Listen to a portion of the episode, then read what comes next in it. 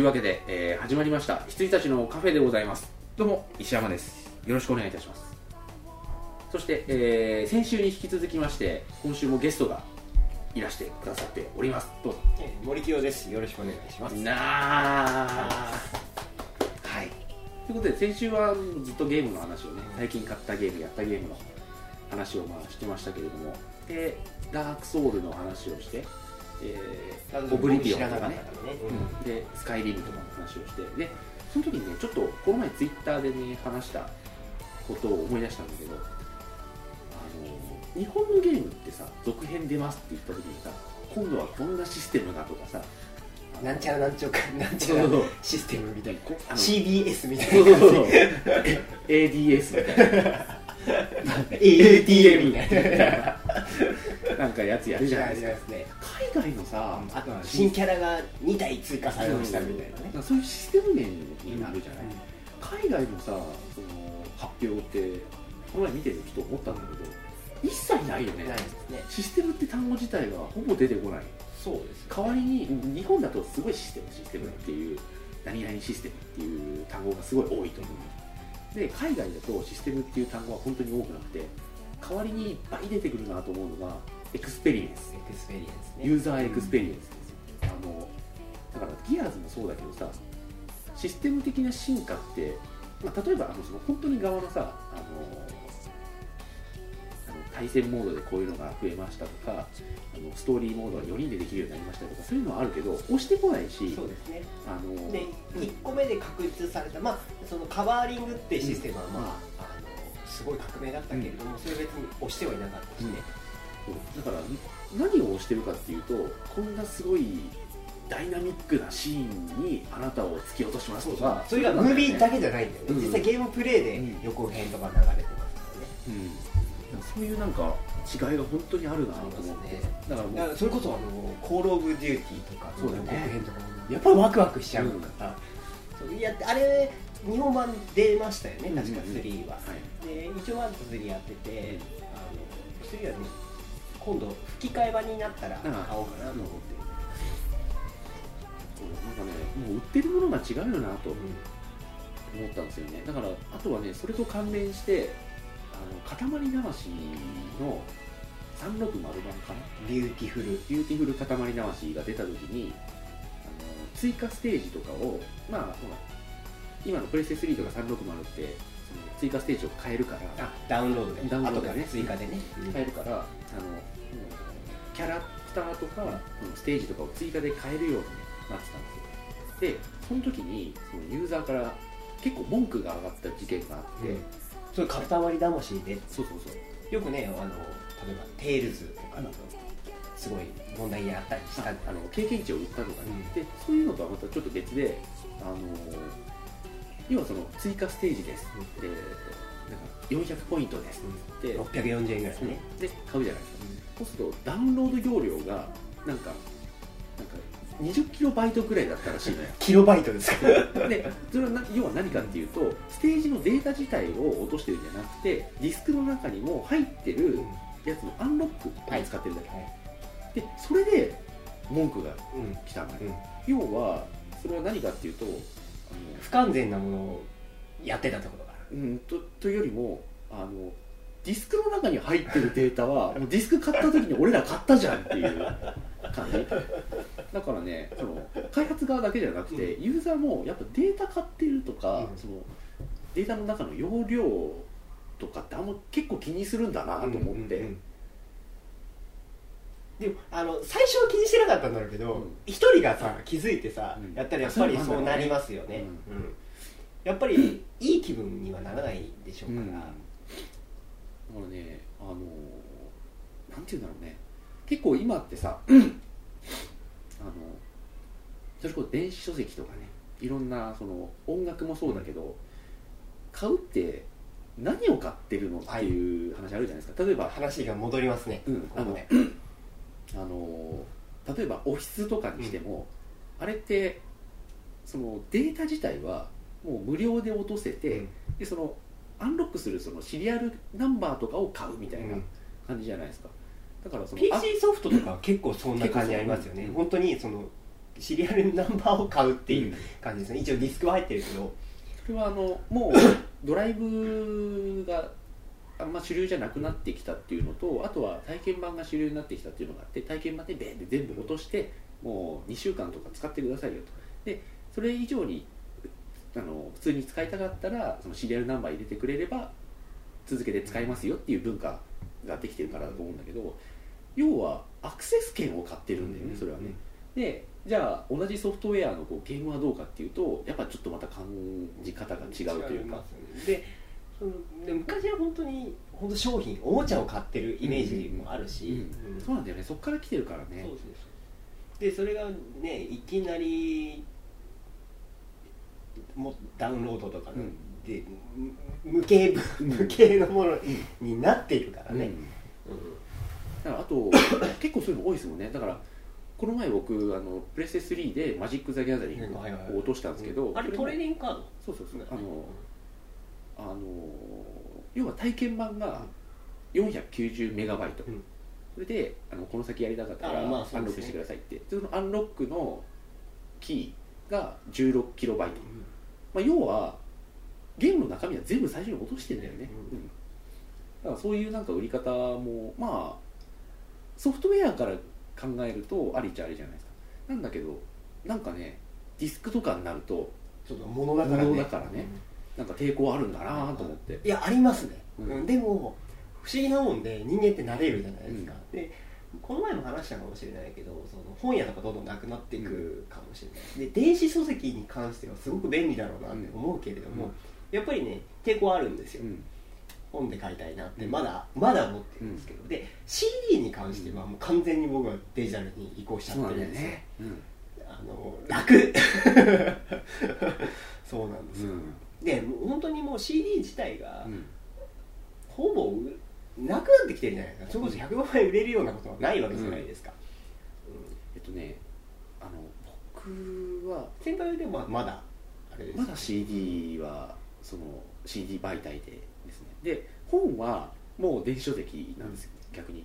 電子書籍で出てくれるんだったら全部そっちで買いたいっていう、でなんでかっていうとあのバックアップなんですよ。僕が気にしてるのは、要は CD って iTune が今そうだけそう。どあれ消しちゃうとさそうなんですよ。であと、うん。あのアカウントで管理されたりして、うん。あれどうなるのかもう分かんないけど、iTunes こ iPod 壊れたりしてまた買い直したりするときにどうなんだろうとかすごい不安になるし、うん今はあのパソコンじゃなくてハードディスクの方に iTunes 入れちゃってるんですけど、うんそうしないとさうん。あのパソコン壊れた時に怖いから。パソコン壊れた時はね。もう俺何万使ってんだってぐらいに買ってるから、うん。うんうんで今度あの一応そのアカウントごとに何買ってるっていうデータをこう保持しておいて、あの一回買ったやつはもういつでもクラウドみたいなそうそう。iCloud みたいな感じだから、するよって言ってたのに、まあ、まずはあのアメリカからみたいな、そうそれがねありがたいと本当にありがたいよね思ったんだよ。そう。で僕が音楽デジタルに踏み切れない理由はもうただ一点そこのバックアップの部分ですよね、うん。すそう。ででもうブックレットとかってまあこだわるところはね、でももうあんまり。でデジタルブックレットとかあのアルバム買ったらデジタルブックレットつきますよって、うん。あれ読まないんだよね、だからあのよっぽどなんかない限りもう僕は音楽もデータでいいんだけど、もうただ一点もうバックアップだけ。ですよね、うん。であの本の方は実はちゃんとそこからできててもう一回買えばそのあなたは何買いましたね？っていうのを全部持っててくれて何度でもしかもあの、まあ、iPod と僕あの iPhone も iPad もで PC とか Android も持ってますけど、全部で落とせるんですよ、あそのポータルの買うサイトからってことね、うん。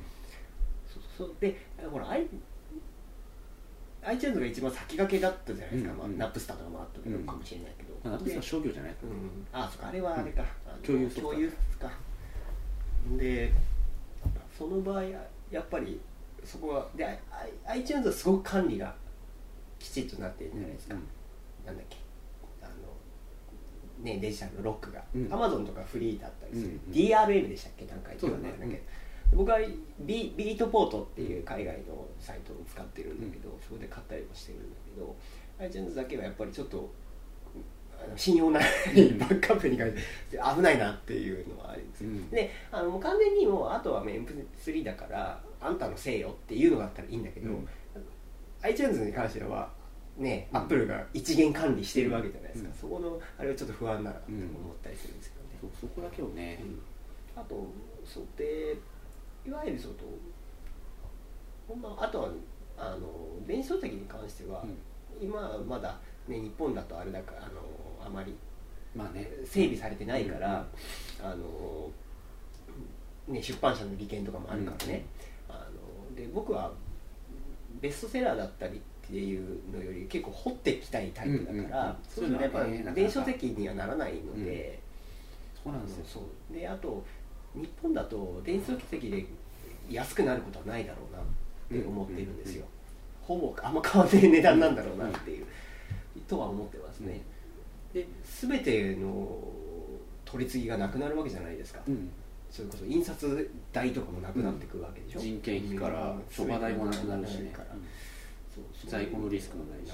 だからすごく革命的なことだと思うんですけど、できっとねあのでも安くならないんだろうなとは思ってます、でで直売りした方が作者が直売りした方がいいんじゃないかなってうん思っちゃうぐらいでもでもねだんだんそうなってきてるんだよね、来てもいいあの本に限り本の話じゃないけどやっぱり音楽はそうなったしなっていますゲームもそうなっているしあの流通の間引きというか、そう。うん。よくその問屋のシステムとかよく分かってないんだけどさ、中間の,、うん。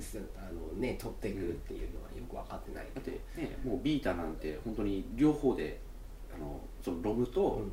すごい安くなってますよあねのダウンロードのやつね、うん。両方で出していくって言ってるし、そうするとでも本当に楽だよね。あの行かなくていいしそのすぐ買えるすぐ買える本当に。でしかもあのかさばらないんですよ、それ重要ですね、うんで逆にちょっと発見したのがかさばらないがゆえにあのまあ本を本当に好きで読む人にとっては関係ないかもしれないけどあの例えばこう「でんでんでん」と積んであるじゃないですか。でその積んである本ってお前読めよっていうなんか威圧感がある。それがない。あ僕積んであることにね積むことに快感を覚えてしまうんですよ。あそうなんだ。なんかね僕積んであるとなんか今これだけ溜まってますよのメーターに見えるタイプだからなんかね読めよっていう感じがあんま受けないっていう、はい。だから本当にあの途中で読みやめちゃうのとかあるなっていうのを思った、であともう一つはあのページって1ページ目からやってうん。少しずつこう達成してるじゃん、うん。あれがない。そうですね、うん。そうそうそうそう。で一応あのまあ下にメーターとかあるけどそれはちょっとねやっぱ違う。やっぱ違いますね、うん。そこの2点が結構その感覚としてはそうですね。違うかなと思いましたね。でもさっきのこの iPod の話で言ったらその全てをアーカイブにして持ってるわけじゃないですか、で iPod3 万円ぐらいでしょ、で俺何万円を身につけてんだよって思って怖くなるんですよ。一番価値あるわこれ俺の命より価値あるかもしれないと思う。やっぱ iPod であのが壊れたりしたらもう嫌。でもねそれはやっぱりあのそのデータになんつうんだろうデータ量に価値をこう見出してるからかもしれないですね。でも僕はこれが壊れても僕は端末が壊れたとしか思ってなくて、要はあのもうクラウドの方にもあの自分家のパソコンがそのサーバーっていうか根幹になってるからこれが壊れてもこあのもったまた新しいの買ってやり直せばあの大丈夫だし要はアクセス権を買ってるからって思ってるから、なんかねちょういろんなところでかあのいろんなパソコンで買っちゃったりしててすごい不安なんですあそうだよね。アカウント管理が。それだけなんですよね。そう。僕もね、電子書籍にせよその音楽にせよ。まあ音楽はもう iTunes 一本だけど、あの買う窓口がね分かれてるのはすごい嫌だねそうすっごい怖いんですよ。あとあの同期してないし同期怖いからさ iTunes のライブラリのいろんなところでやってるからうんそうやべってなる時あるから。僕はねもうあもう僕もそういう意味では嫌かな、うん。だから今回あの iPhone 買い直したんですよ、4S に、うん。買い直したんだけどなんで 4S に買い直したかっていうと64ギガが出たからですね、あの要はそれで全部入れたいっていう、入れちゃいたいっていうのがあります今まではね16だったんです僕。そうするとやっぱ持ってるの全部は全然入んないから。音楽だけで僕40ギガあるんですよモリキンもそんぐらいあるでしょ。うん全然ありますね、きっと。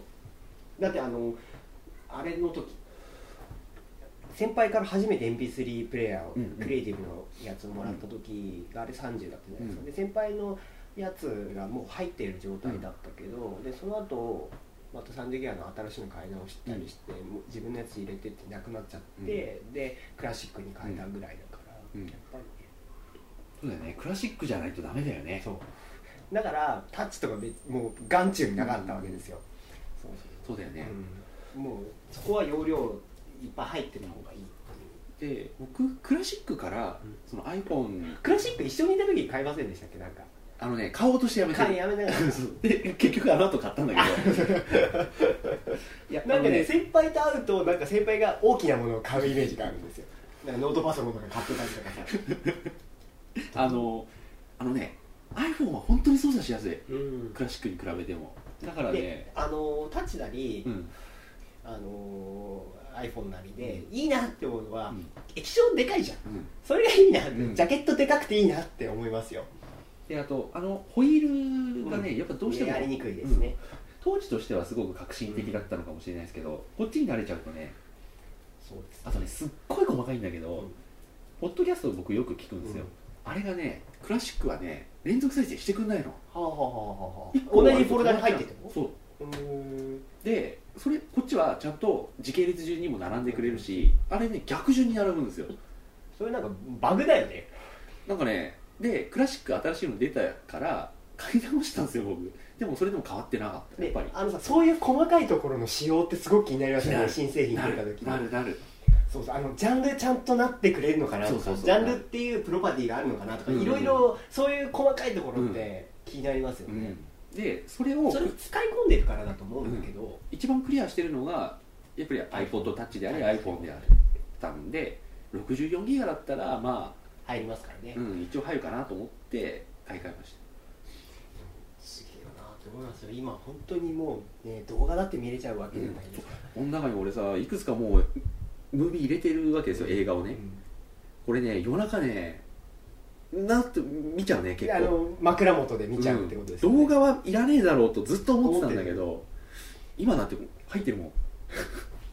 あのよく見る系。よく見る。あスキャナダークリー。スキャナダー。まあ、寝る系じゃそう寝る系そう。寝る系 あのね今入ってるのは、うん。リリチャード・リンクレーターだよね。そうそうそう。のスキャナー・ダークリーとウェイキング・ライフ、うん。あとザ・ウォールって何？あのピンク・フロイドの。あピンク・フロイドね、のザ・ウォールの映画があって、はいそうそう。もうこれ全部あのねトリップ系。寝る 他の映画はあの何回もここに入れて見るってことじゃ BGV の映画そう BGV 今まで先輩ずっと BGV として流してた映画だよね、うんそうそうそうそう、ねうん。うん。そうそうそうでもねそう映画に関しては、本当にあのーあれです。あのやっぱねいまだにあの居住まいを立たしてみたいって思っちゃうタイプなんですよあ僕僕ねあのね、うん。でうん。どんなにてあのなんつうんですか本当にタラタラっと見る、あのアクションものだとしてもあの 邪魔されたくないんですよ、はいはいはい。家家で見る時とかね、うん。っていうのはあったりしますね。僕はねあの上映時間決めるんです僕。だからやっぱり、はい。あの小さい頃から言われてることなんだけど僕上映時間え先輩も気にすると思うけど、上映時間気にして、うん。今日はこれ見れるっうんうんうん。ていうふうになるんですよ、そうだからねディスカスの袋に上映時間書いてくれてるのすごいありがたい。あり尺が、うん。あの蔦屋はねちゃんとこう尺書いてくれてるからね、うんあれでねやっぱ変わるんですよ、うん。それは本のあれと一緒なんだけどね。ね。本のページ数と一緒なんだけど、でね僕はねそこねディスカスでもう崩れちゃった。うん。あそこまで手軽に来るとね。ディスカスは俺考えてみれば、ディスカスにした方が、うん。あれって月額いくらぐらいですか？えっとねつまあ本数によって違うんだけど、8本1900いくらに、まあ、2000円、月8本で、16本で4000円、うん。まあ、3キュッパとかそんな3キュッパぐらいだよね、で考えてみれば、あの今って蔦屋ってあの4本借りると1000円がデフォルトになってきてるじゃないですか、でそれ考えたんでに2本とか新作で借りるぐらいだったら、4本にしちゃうんですよ、うん。それ蔦屋の戦略にはまってるなって、まんまとはまってるなと思うんだけど。うん。も、でそうするとそれで1週間で借りたものを僕3日ぐらいで見てっていうペースだから、うん。あのー ディスカスにしても全然得だし、うん。ぱ楽だうんっていうのはあるんだけど、これをやったら怖いなっていう、僕がねもともと僕もそう思ってた、うん。そう思ってたから、うん僕は録画機器を買わなかった。そう。あ。ないですもんね。そうそう。あの一切うちに録画機器ないんだけどあの撮っちゃったらおしまいだなって思う。そうそうなんですよ。であのねこれってただの、うん。あの脆いプライドでしかない、うん。プライドっていう言い方は変だけれども、あれポリシーっていうかね。ポリシーでしかないんだけれども、そうポリシー。ですね、あの撮ればいいじゃん。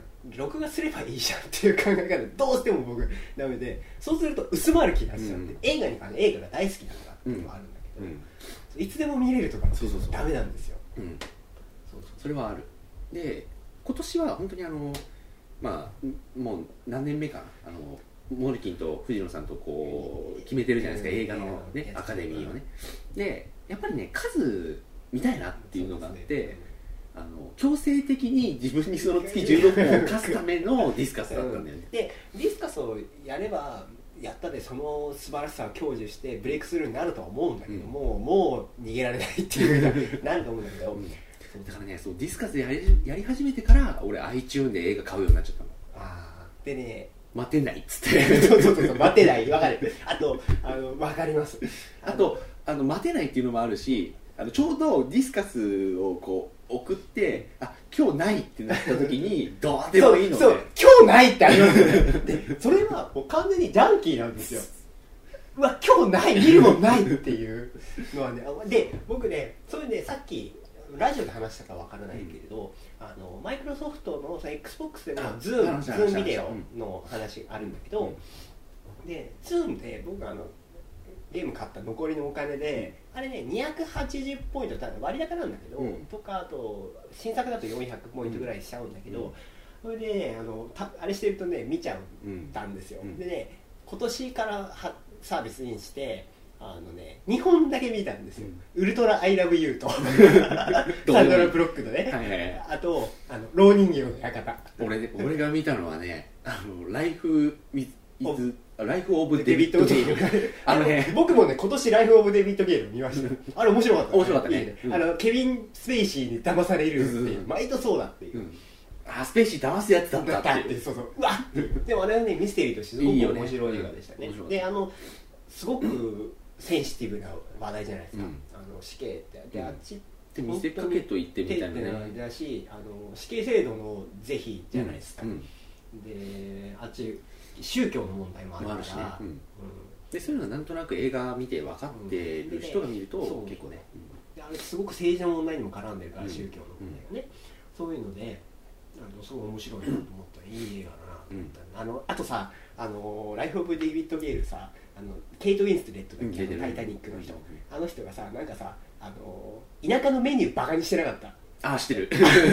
田舎のメニューをバカにする田舎のなんかレストランに入って。田舎のダイナーのなんかバーベキューしかないみたいな言うんだっけ。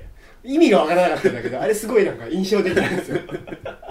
森木が言ったから俺は印象に残ったいや俺もあの「ライフ・オブ・デビッド・ゲイル見ました」って言ったら先輩あの会社の先輩にあのメニューの話してそれだったんだけどメニューしか覚えてねえわってメニューけなす映画だわっていう。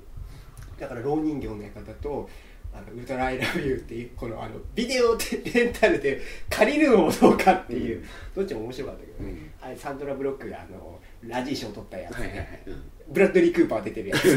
ブラッドリー・クーパーとあのハングオーバーのケン・チョンが出てる映画なんだけど面白かったですよ。うん。まあなんかデータの話からこんなところまで。多分あのーそれはあれなんですか？あの iTunes とかの場合はその PC のモニターとかテレビとかに映して PC ですね。PC の。であのこっちにも映せる。映せる。あのあこっちっていうのは iPhone とか iPad で。うん。やっぱこう新作はちっちゃいので見たくねえなあ初めて見る映画についてはちちっちゃいので見たくないなっていう何かしらの。何か、僕もそうだね。あの PC だね。うん。うん。それぐらいだったらいいんだけど、うん。だからあの本当にただの好きだからこその、うん、ポリシーでしかないけど、うん。やっぱりなんかいつでも見られる状態にするのはやっぱりきつい、うん。あと最近はもう洋画劇場でん。初めてのことが見たくないって思っちゃってるうん。カットされるとそうだね。うん。そうそうそう昔はそれこそ好きになった映画を本当に好きになったのは洋画劇場の、うん。まあおかげではもちろんあるんだけど、うんで今なんかさなんかくったらないさあらすじとかをさ途中で挟むようになったのね、あ知らないそれ。そうなんだ。本当に。びっくりです。ねそれはだから途中からザッピングするからね。あー。途中からってもちろん分かるんだけどうわこういうのいらないわっていうのは思いますよ、うん。そうそう。あとは公開の映画と連動するようになったから、うん。変になんか途中でメイキングとか挟んだりしたんですよ。いわゆるバラエティっぽい構成になっちゃってるのでね。この前のトランスフォーマーそうだったな、うんラッシュアワー3うん。こうふわっと見たらさそんなだったから、ういらないよなっていう、うんそこにもうなんか変ななんかビジネス的な何かを感じちゃうようになっちゃって、うん。やっぱ純粋な体験じゃなくなったなって思ってますよ、うん。あとねあのそれを顕著に感じたので僕「送り人」ってうん。テレビで見たんですけど、れなんか協賛かなんか聞いた聞いた聞いたそれ。協賛かなんかあの旅行会社からかやってたのかな、それでさあのもう10時40分ぐらいのその、クライマックスぐらいのところでなんかさあの「お丸ディピットの中に投げてください」みたいな検証クイズがいきなり挟まれてさ、もういいわこういうの。ってちょっと思っちゃいましたからね、やっぱり。送りトのところに行こうツアーみたいな。そうそうそうそうそうそう。そういう感じになっちゃって。それをやってもういいかな。うん。まあでもね相対として、もうでもあの世の中のいろんなメディアがもうサーバー型になるよね、うんそうだね。うん。あとあの7月ぐらいに地デジがなんかなったじゃないですか、うんあれでね僕自分の部屋のテレビはもうザーザーになっちゃいました、てかパソコンのモニターにしちゃった。うんうんもう見ないからいいやっていう、朝うん NHK 見るぐらいだからって、であでもワウワウはねいい番組編成になった。なったね。あの、ワウワウって3チャンネルうん。あって、うん。今までってそれが結構グダグダ。だったんだよね、共通だったりしてて、うん。それが今は、えー、とドラマ系のプレミアムとライブうん。とシネマになってあれはねすごくいいプライムか。プライムになったんですよ、あのドキュメンタリーとかもやったりとか、ワウワウ専門の番組をとかうん。ドラマをやるやつと、スポーツ中継と音楽ライブとうん。演劇のライブをやうるんライブっていうのが、うんワウワウライブ。と。あれねいいよね。シティボーイズがきちんとやってくれるしね、うんうんうん。見ないんだけどさそうそうそう。あ 昨日もねまあクイーンでしょ？クイーンやのライブやってたっていう。であれもあのー DVD 発売してないやつなのよ、うん。でそれをきちんとねなんか HD にしたりね、うん。あのーちゃんと今回のために字幕つけたりね、してくれてすごいいいワウワウのはねすごく良心的な番組だなっうん。てちょっと思いましたね、見てないんだけどね、うん。あのワウワウねあの番組表見るだけで 満足しちゃうの。でもねあのーなんかねそのニッチだったからかもしれないけど、うん。ワウワウに限らず BSE よ。BSE ね、うん。BS で BS も変わったでしょ番組編成が。プレミアムとかになったでしょ確か。BS12 ハイビジョンみたいな感じだったのがなんか垣根がなんかななくなったんだよね、うん。なんか BS2 とかもすごいいい番組のが、この前さ全然なんかどうでもいいんだけどさあのボクシングの内藤大輔選手とあともう一人よくわかんない人の2人が、あのーチャリあのチャリっつってもあのママチャリとかじゃなくて結構ちゃんとしたやつ労働サイクル労みたいな。やつで四万十川を巡るっていう1時間の番組がすげえ面白くて、であの BSE 番組多いんだよね、うん、で四万十川がベーって走ってて内藤先輩にとっては全くあの関わりのない人たちなのにそう四万十川も全くどうでもいいしあの自転車の趣味もないのにあの四万十川をガーって2人ではあの走りながら「あのいやーいい風景っすね」とかっつってでなんか内藤大輔がなんか「なんでボクシング始めたんですか?」とか聞かれて「いやいじめが」とかずっと「いじめられてて」とかっつってであのいじめにルールはないけどボクシングはあるからとかよくわかん わけのわかんないことをこうなんかそれを四万十川それをのうな重とか食いながら。雑談形式でやってくれるじゃないですか、うん。変にさあの民放みたいに、うん。あの感動っぽくやらないじゃないですか、うんそういうのいいですよね。自然と出た感じになるから、うんうんうん。で先輩の鶴瓶に乾杯大好きだよね、うんうん俺もうちも家族も大好きで、うんうん俺もすっごく好きなんですけど、うんあの NHK はやっぱいい番組だなって、うん。だから受信料問題とかあるじゃないですか、僕は払います。いやそれはまあそうなんですけど、すごくいい番組ですから、うん。でもね正直びっくりしたのはサラリーマンネオが映画化になったの。そうだね、うん、えーっていう。NHK で何かやってた番組で映画になったのなんて知らないんです。ああそうか。ハゲタカがありましたね、うん。そっかそっか。でもはそれでもそれぐらい。びっくりですよね、でもね そっちかそっちかですよ本当に。本当にね思いましたけどね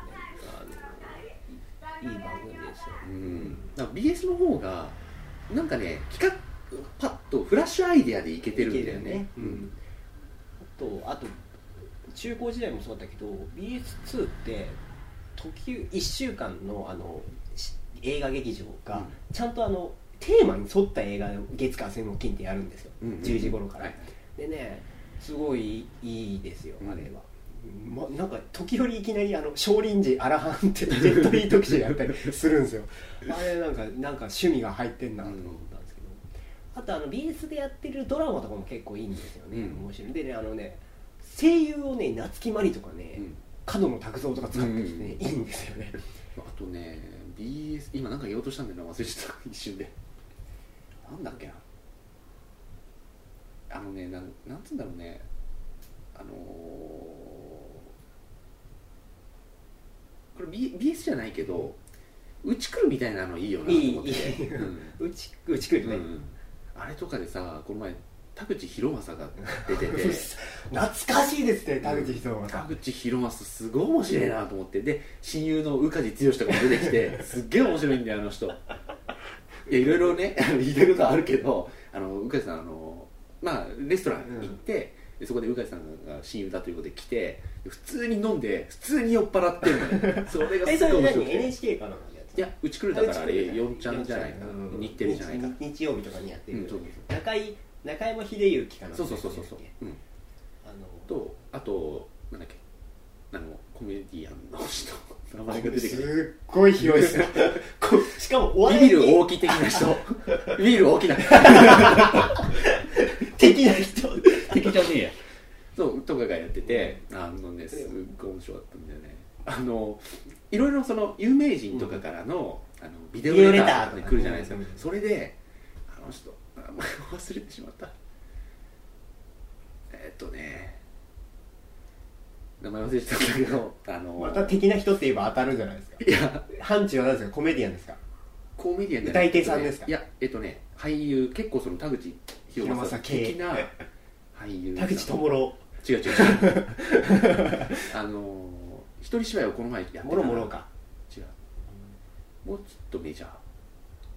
まあいいや、うん。その人がこうなんかあのいろいろこう文句とか言ってて、あと奥さんからも手紙が来てますみたいな感じで全部宇梶剛が謝ってる 田口博正のことを言ってるそうそうそうそう。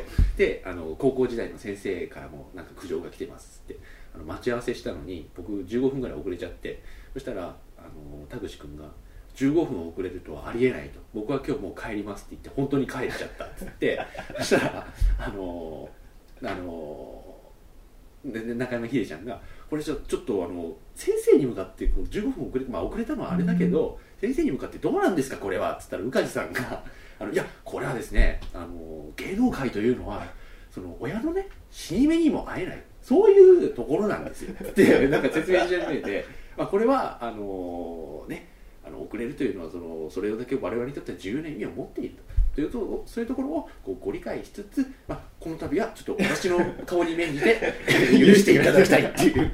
いいね。全部言っててすごい面白くてさ面白いですね。僕酔ってるんだよねとかつって言ってて。ああいうのいいよな。んなか宇梶剛ってすごいこう暴走族うん。の総長だったんでしょ、うん。うん。そういえばさ今度あのワイルドセブンってなんか昔も望月なんとかとかいう人の漫画かなんかが、うん。あの映画にあるよね。うん。瑛太かなんか主演で,、うんでそれの試写会が当たって、あのちょっと行けなかったんだけど、あのまあい行こうかと思ってたんだけど、こうしたらねでそれチラシ見たらね松本実が出てる。ほうほうほうワイルドセブンの中の7分の1で。ええちなみに松本実を見たのは電王が最後松本実っていうのは説明しなきゃいけないかもしれないけど。あのそういう俳優さんがいます。俳優さんがいます。マイナーなんだけど僕らの中ではね。うん。あのお猿顔のうん。いい役者さん。あのねすごい電王で見たのはあの映画と連動してる話があるんですよ、うんうん。であのテレビ版でそのある男が出てきて怪人になってその電王に倒されるんだけどそれが全ての始まりだったみたいな感じで映画につながってでその映画でやったやつの続きがまた次の回から始まるっていうね。でそのテレビ版は全然違う人がうさぎ怪人になってたんだけど、テレあの映画版だとなんかなぜかそこでキャスティングが差し替えられてて松本実になってたの。どういうわけかわかんないけど。あのねなんか7分の1で。えそうそれでちょっとがぜ今日見が出たのうんうんうん。まああの映画館では見ないと思うけども、はいはいまあなんか少しずつ映画の話にシフトしていけるけど。ゲームの話はもうそんぐらいかねでもね、そうエクスペリエンス、ああとあれだ。チャイルド・オブ・エデンをプレステ3と360版両方買いまして。どんだけだっていうね。で両方のコントローラーと、あとはそのキネクトとムーブ全部でやり比べました、4種類のゲームプレイになったわけね、えまあ、コントローラーはそんな変わんないけどあのムーブが一番やりやすかったというね。ちょっと残念な結論でもすごいですよね。手でなんかこう、うん。手がコントローラーになるのはすごいことです、いやでもねあれはねもうちょっとこう俺キネクトのゲームバカバカ買ってくださいよ。いやあのね全部見たのよ。あのキネクト一応チャイルド・オブ・エデンのために僕はキネクトを買って、キネクトがちょっと期待外れだってなってしまったんでその360のサイトに行ってねあのキネクトって入れて キネクトに対応してるやつ全部見たんだけど欲しいもの一つもなかったんだよ なんだっけあのファイターズ・アンケージドとかありますよねね殴ったりするやつ。唯一あのか実際買って面白かったなと思うのがあのコナミのリーズ・ミード。へえ知らないですね。リード・ミーズ。うん どっちにしろわからない。あのねレミングスなんだよね基あ本ー。基本。レミングスなんだけリどードミーなんだ。そうそうそうそうリードミーズか。であの基本レミングスで変な穴から出てきたそのなんかむにゃむにゃしたやつらを出口に導いてくださいってやつなんだけど、その地形がもう真っ二つになって、うまあ、崖とかね、でなんかいろいろ仕掛けがあったりしてその自分の体が全部地形になる、はいはいあはあ、それ面白いですね、あれはねそれ何？そうあのアーケードあけど。アーケードあ、うん。アーケードのさガンストリンガーは？どうかね。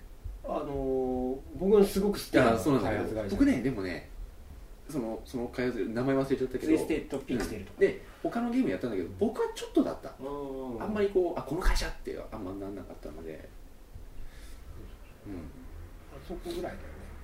パッケージソフトもないもんね。うんだから僕ねちょっとキネクトにすげえ夢見ててあの骨格しか取ってくんないじゃないですか、はいはい。もっとなんか何？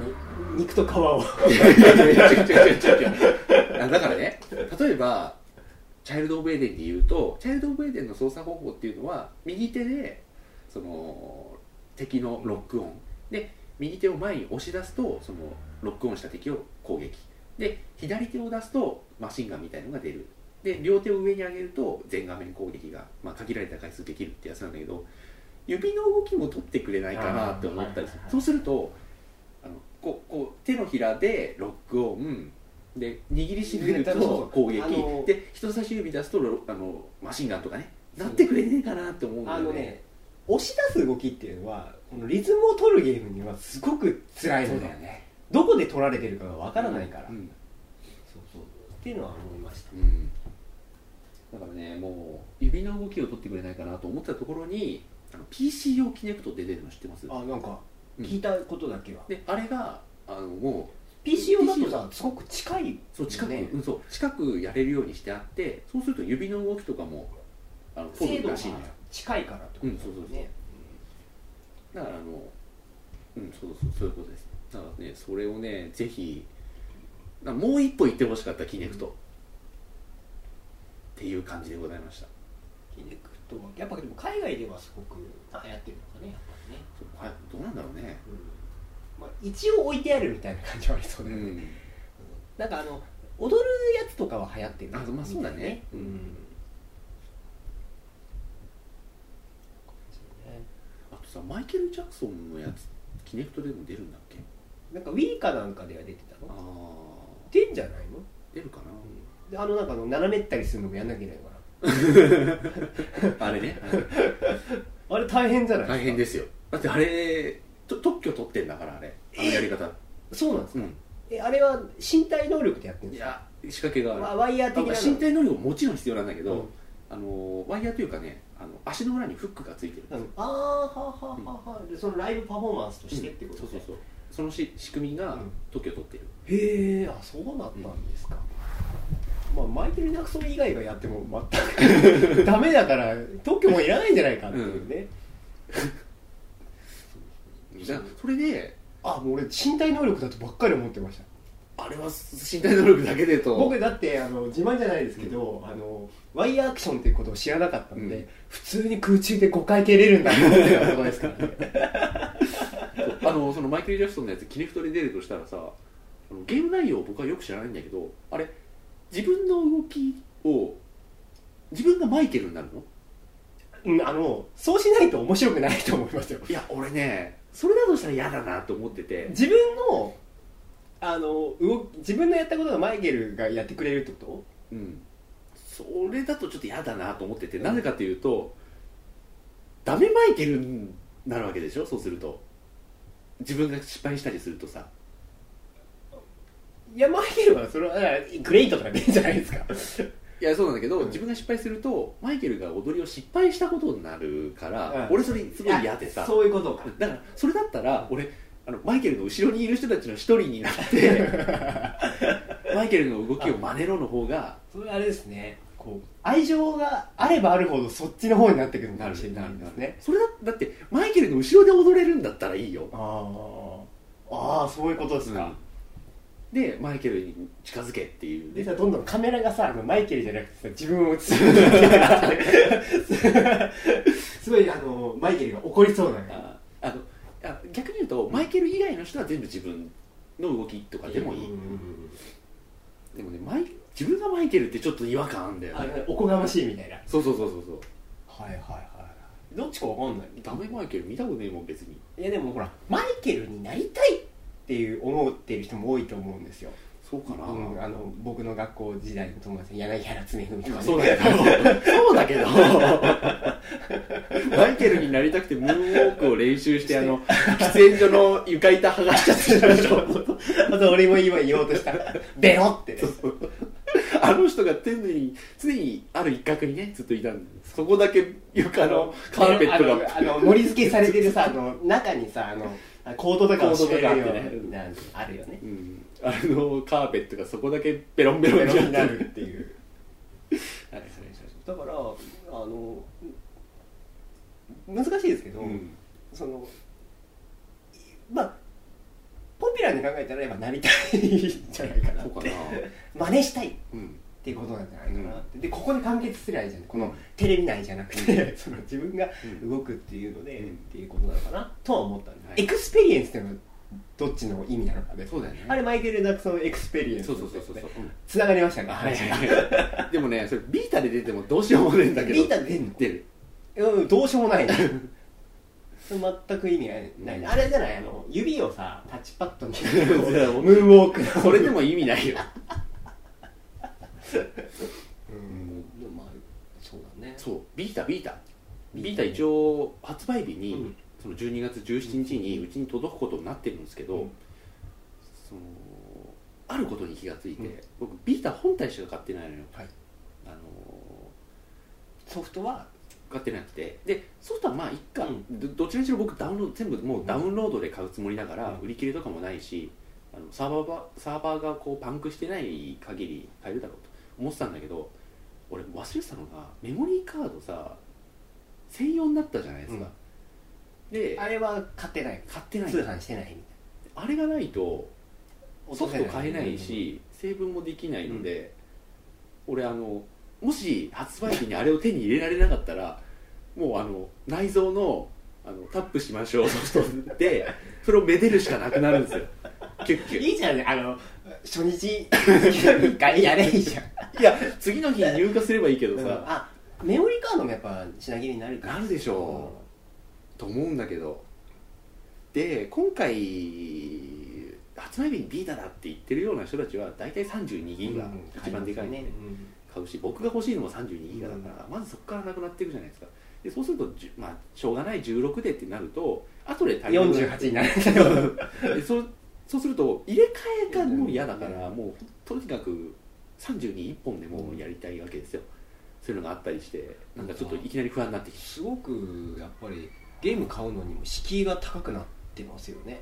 そのメモリーカードを買ったりとかさ本体だけじゃないじゃないですか。まあ、うん。今までもそうかももしれないけど。ねそれはどうなの？あのさまあ子供は買わないかね。まずはね。混ぜた子は買うだろうけど、うん。ませた子はでも本当に子供っていう子供だったらまだ PSP で全然いいよね、うん。買うソフトは僕もないじゃないもの。うん、アンチャーテッドぐらい、うん。ある程度まあやりたいけど急いでやりたいかっていうと、まあ、ビータならでは感じゃないからね、うん。うん。で、まあ、一応買おうと思ってるのが、まあ、かまいたちうん。とアンチャーテッド、まあ、一応リッジは買おうかと。リッチ買ってあと塊魂も買おうかと。あとあの一応そのソーシャルということであのブラウザ三国志ネクストうんと、あれは何？パッケージで出るの？いやダウンロード。ダウンロード。あの基本無料のアイテムはい販売の形式です、であとはあのなんか GPS と AR 使ったやつ。うん。あれもちょっとどうなるのかっていうことでちょっと買いたいなと思ってるんですけど街でモンスター見つけろ的なはいはいはいやつがあってあのー、買うもんねっつってのに6本も買うんじゃねえよあのね本当ねいいことだと思うけど 買いすぎって本当にねあの一人で経済を回してますよ でもあのかまいたちはねやっぱやりたいんですけど、うん。あのやるんだったらねやっぱかまいたちだったらビビータとかの方がいいなと思ってるんですけど、そそのそのためにっていうのもね,、まあね。きついから、もうかまいたちしか欲しいのがいない今まだないけど、悪魔のようなちょっとやりたいけどね、でまあだからビータはいろんな人の話聞いてでいいかなうん。とは思ってます、もうねまあでそのいろいろなんかこう悪い悪い噂というかネガティブな話は聞いたりするけど、やっぱり売れてほしいし、うん。流行ってほしいですよ、やっぱり。うん。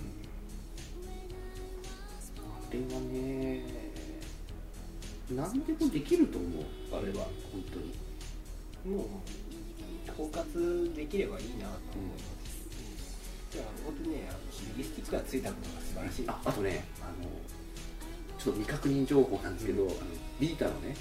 そのなんか特集ページ、まあ、本家の,、うん。あの公式ページみたいのをもう毎日ずっと見てるのよ俺。でそこであの PSP 今までの PSP のゲームもダウンロード版だったら全部、うん。まあほぼ全部できますって書いてあってそこの設定画面みたいのがちらっと映ってたところで見ただけだからまだ未確認情報なんですけど右スティックあるじゃないですか、あれをの割り当て設定があったんですよ。はいはいはい。要はあの十字キーに割り当てる、んでアナログスティックとして割り当てる。であとその丸三角×四角のボタンとして割り当てるっていうのができるんであの十字キーに割り当てればあのモンハンを右スティック。でカメラ操作できるしあの丸三角のボタンそうそうメタルギアが右スティックでできるという設定ボタンを見たんですけれども。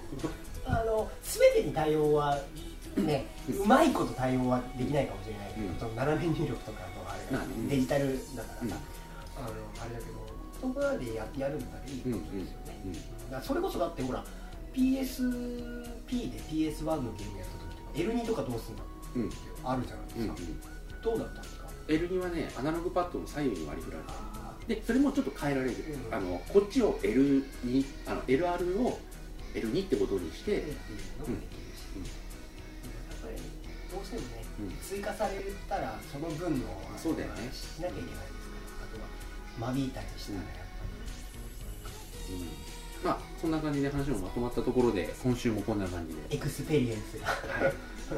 で来週からは映画の話をしていこうかなエクスペリエンスからねちょっとつながるお話をして。また次週に続くはい。わかりました。はい。それではじゃあ今週はこんなところで。ありがとうございました。はい。じゃあおやすみなさい。